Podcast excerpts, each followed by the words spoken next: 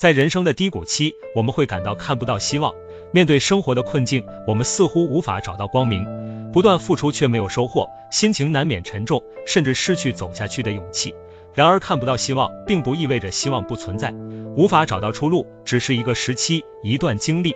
就像黎明前的黑暗，虽然我们暂时看不见曙光，但这并不意味着光明并不存在。在看不到希望的时候，我们只管努力，足以。需要给自己时间，让时间去沉淀，因为每一个努力的瞬间，都是希望的种子在烟火人间悄然生长的时刻。